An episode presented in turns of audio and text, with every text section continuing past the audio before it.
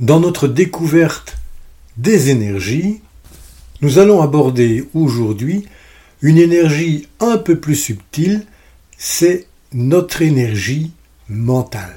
Entre-temps, le podcast qui va parler de votre temps. Vous qui avez décidé de retrouver du temps pour vous.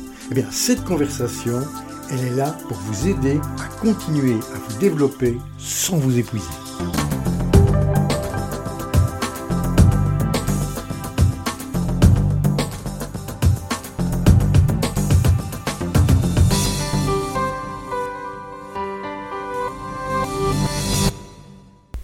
Savoir écouter, c'est posséder, outre le sien, le cerveau des autres. Léonard de Vinci. Ça me permet d'introduire la deuxième énergie, qui est l'énergie mentale. J'aime beaucoup cette euh, citation de Léonard, parce que pour pouvoir écouter, et je parle non pas d'entendre, mais réellement d'écouter et d'écouter attentivement quelqu'un, nous avons besoin d'une énergie qui est l'énergie mentale. Nous devons pouvoir nous concentrer, nous focaliser sur ce que nous sommes en train de faire.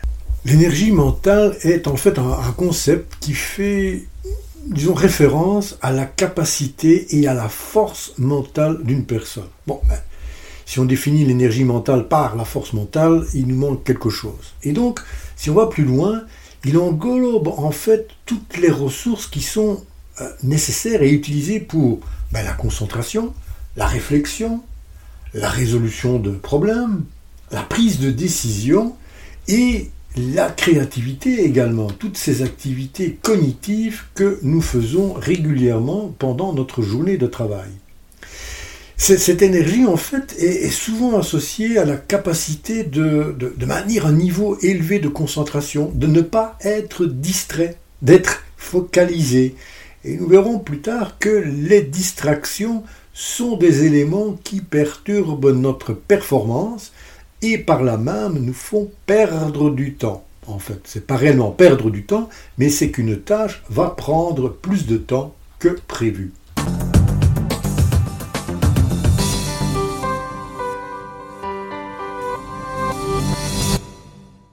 Alors nous, ce que nous allons retenir aujourd'hui, surtout pour notre activité de retrouver du temps pour nous, c'est que l'énergie mentale, eh bien, elle nous aide à être déterminés et enthousiasme à faire des choses, c'est-à-dire à faire nos tâches essentielles. Mais comment créer, maintenir ou renouveler cette énergie mentale?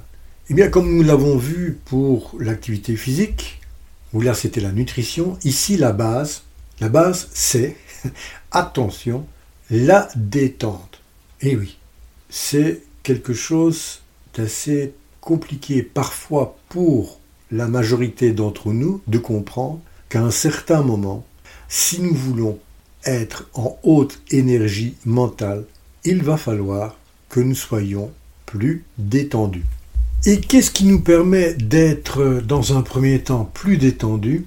Eh bien, je n'ai rien inventé, mais c'est le sommeil. C'est de dormir. Mais pas n'importe comment, un sommeil de qualité. Et également un sommeil de quantité suffisante pour la personne que vous êtes. En résumé, il faut pouvoir dormir correctement. Votre niveau de stress va également impacter votre énergie mentale. Nous verrons quand nous parlerons du cerveau il va consommer énormément d'énergie lorsque vous êtes stressé. Mais c'est là que ça devient intéressant parce que je vais faire le premier lien avec une énergie précédente. Vous savez que votre énergie mentale va également être influencée par l'alimentation. Et en fait, la qualité de votre alimentation, eh bien, c'est ce qui va en fait nourrir vos cellules. Et le cerveau eh bien, il est fait également de cellules. Et donc, il va recevoir cette énergie à travers l'alimentation et va permettre de créer sa propre énergie mentale. Mais également, l'exercice physique va permettre de régénérer votre énergie mentale. Est-ce que vous avez déjà essayé de faire une balade en forêt? Ça ne coûte rien, c'est à la portée de tout le monde. Mais si vous allez en forêt, il se passe deux choses, entre autres. Ce qui se passe d'abord, c'est que vous allez prendre soin de votre énergie physique. Vous allez mettre votre corps en mouvement. Vous allez faire fonctionner vos muscles. Bien entendu, vous allez consommer de l'énergie pour pouvoir vous déplacer, mais vous allez en créer beaucoup plus que ce que vous utilisez. Mais également, qu'est-ce qui se passe? Eh bien, sans vous en rendre compte, ou j'espère que vous en rendez compte, vous allez être plus détendu, plus relax. Votre stress va petit à petit s'éliminer. C'est un des bienfaits de la promenade, de l'exercice physique. Mais si en plus vous faites cet exercice physique dans un environnement qui est adéquat, comme par exemple la forêt, ou un endroit que vous aimez particulièrement, ça peut être également en bord de mer, et eh bien là, vous avez, comme on disait avant, l'effet qui se coule. Il y avait deux effets. Vous aviez le premier effet quand vous mettiez le bonbon dans la bouche et le deuxième quand vous croquiez. Eh bien, c'est la même chose. Vous faites ici une activité et vous pouvez régénérer, revigorer deux types d'énergie, l'énergie physique et l'énergie mentale. Alors lorsque vous êtes au, boulot, au travail, euh, dans votre bureau, que ce soit chez vous ou à la société, eh bien euh, c'est un peu compliqué d'aller se balader en forêt, bien entendu. Et c'est pas forcément nécessaire. Simplement le fait de vous concentrer et de planifier votre travail va vous permettre, si pas de renouveler votre énergie mentale, mais surtout d'éviter d'en consommer de trop. Pourquoi? Parce que si votre travail est planifié, eh bien votre cerveau ne doit pas se poser trop de questions sur ce que vous allez faire, quand vous allez le faire, comment vous allez le faire. Non, vous avez déjà un plan et quelque part, il vous suffit de le suivre. Donc avoir un plan, avoir une planification bien faite, ça vous permet bien entendu de pouvoir conserver votre énergie mentale. Changer également d'activité régulièrement, c'est-à-dire ne pas rester concentré sur un même type d'activité pendant toute la journée, vous permet également de consommer moins d'énergie mentale pour pouvoir réaliser vos activités. Et là, c'est un peu l'alternance, par exemple, entre des moments créatifs et des moments d'administration, par exemple. Nous verrons également un peu plus en détail quand nous parlerons des cycles, mais je l'introduis déjà maintenant, l'utilisation de votre biorhythme naturel pour répartir les tâches dans la journée. Vous savez des moments, par exemple, dans la journée où vous êtes en plus haute énergie mentale, c'est le bon moment pour créer, par exemple. Donc, chacun d'entre nous a des cycles, nous le verrons. Donc, je ne vais pas trop m'attarder maintenant, nous y reviendrons dans l'épisode sur les cycles énergétiques. Lorsque vous n'êtes pas sur le lieu de travail, eh bien, vous pouvez faire quelque chose de différent, comme euh, lire un roman ou jouer à des jeux euh, de société, écouter de la musique. Donnez un break à votre cerveau, par exemple, d'être sur votre ordinateur, votre tablette, votre téléphone. Changez réellement le type d'activité. Donnez-lui un autre rythme. Ceci va permettre en certain moment de renouveler partie de son énergie mentale qu'il ne doit plus consommer. Vous imaginez si vous êtes toute la journée sur l'ordinateur et que la première chose que vous faites quand vous rentrez, vous êtes de nouveau, soit pour faire des activités sur les réseaux sociaux, ou bien euh, des jeux vidéo, comme euh, beaucoup de personnes parfois le pratiquent, eh bien vous continuez à fatiguer votre cerveau avec le même type d'activité. C'est toujours la même partie, ou du moins une partie similaire du cerveau qui va travailler.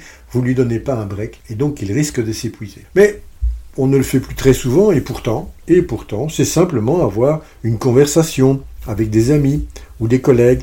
Là, vous allez vous détacher finalement du rythme qui avait été impliqué pendant toute cette journée. Bon, là, je ne vais pas faire plaisir à tout le monde, hein, surtout les accros du boulot, c'est ne rien faire. C'est réellement donner, mais le super break à votre cerveau. Il faut savoir que ne rien faire, c'est déjà faire quelque chose, hein, pour ceux qui se sentiraient un peu coupable de ne rien faire. Mais simplement, soit de faire, euh, vous pouvez faire une méditation, mais ne rien faire, c'est vous asseyez confortablement et vous regardez par la fenêtre ou vous fermez les yeux. C'est pas une question de dormir, c'est simplement de donner un break à votre cerveau. Vous allez voir que malgré que vous ne faites rien, il y a une multitude de pensées qui va vous traverser le cerveau. Donc c'est pas pour ça qu'il arrête de travailler. ne vous inquiétez pas même si vous, vous arrêtez de travailler, lui ne s'arrête pas. Mais la quantité d'informations qu'il va avoir traitées va être réduite et ça va lui permettre de revigorer, si je puis dire, son énergie mentale. En quelques mots, disons qu'il est important de prendre soin de son énergie mentale en, accordant, en s'accordant des pauses régulières, en pratiquant, comme on l'a vu, des activités de relaxation, hein, de rien faire par exemple, ou la méditation, ou en adoptant des habitudes de sommeil qui sont saines, c'est-à-dire euh, aller pratiquement se coucher à la même heure si c'est possible, se lever à la même heure, éviter de faire toute une série de choses qui va perturber le sommeil avant, et surtout en évitant la surcharge mentale, c'est-à-dire à un certain moment en se donnant des breaks. Parce qu'en optimisant ben, cette énergie mentale, vous pouvez améliorer votre capacité à penser clairement, à résoudre des problèmes, à faire face à des défis euh, de manière beaucoup plus efficace, mais surtout plus efficiente, c'est-à-dire en utilisant moins de temps possible. Je vous remercie pour votre présence chaleureuse et votre écoute, et je vous donne rendez-vous au prochain épisode où nous parlerons d'une énergie plus particulière qu'est l'énergie émotionnelle, c'est-à-dire l'expression de nos émotions. Je vous propose de continuer l'aventure sur le site internet oruposa.com. À très bientôt. Au revoir.